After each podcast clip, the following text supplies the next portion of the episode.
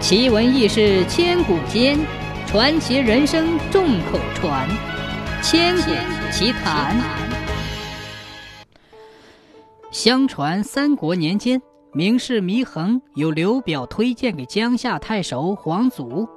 祢衡和黄祖的儿子黄涉非常要好，常常在一起玩耍作乐，饮酒赋诗。那时候，长江中有一座江心洲，洲上一片荒芜，杂草丛生，野兔出没。有一天，黄涉邀请祢衡到江心洲去打猎饮酒。江夏太守的儿子请客，又选在长江当中的沙洲上，去的人可不少，有的人还带着歌妓美女，打算痛痛快快的玩个够。那天。一位叫碧姬的歌女斟了满满一盅酒，捧在祢衡面前说：“久闻先生清高美名，只恨没有缘分见到您。今天有幸，希望先生满饮此杯，别嫌我卑贱低微。”祢衡没有想到在酒场上遇到知己，很受感动，接过酒杯一饮而尽。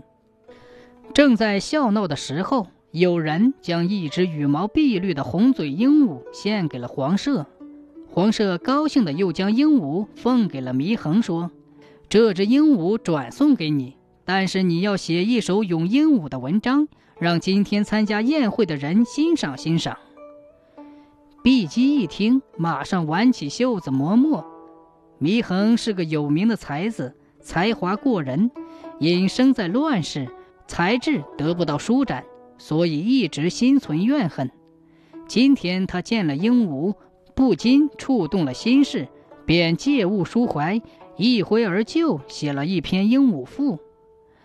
那赋的意思是说，鹦鹉是一只神鸟，可是没有人认识它，只把它当作笼中的玩物。祢衡写完赋之后，又把鹦鹉转赠给了碧姬，以表达同病相怜的情谊。后来，这篇鹦鹉赋被皇祖看见了，他怕祢衡以后得志对自己不利，就借故把他杀了。黄舍便把他埋葬在江心洲上。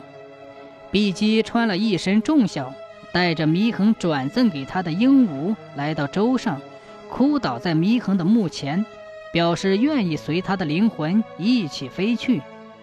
他哭够了，就一头撞死在墓碑前。那只鹦鹉彻夜哀鸣，第二天，人们发现鹦鹉也死在了墓前。江夏城里的人们集资为碧姬修了一座坟墓，把鹦鹉也一同葬在了洲上。从此，人们叫江心洲为鹦鹉洲。后来到了明成化年间，鹦鹉洲沉入江底。可是三百年后。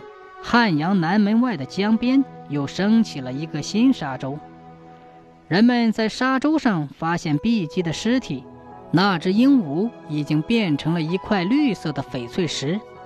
这只翡翠鹦鹉被地方官拿去献给乾隆皇上，乾隆皇帝便将汉阳南门外的新沙洲重新命名为鹦鹉洲。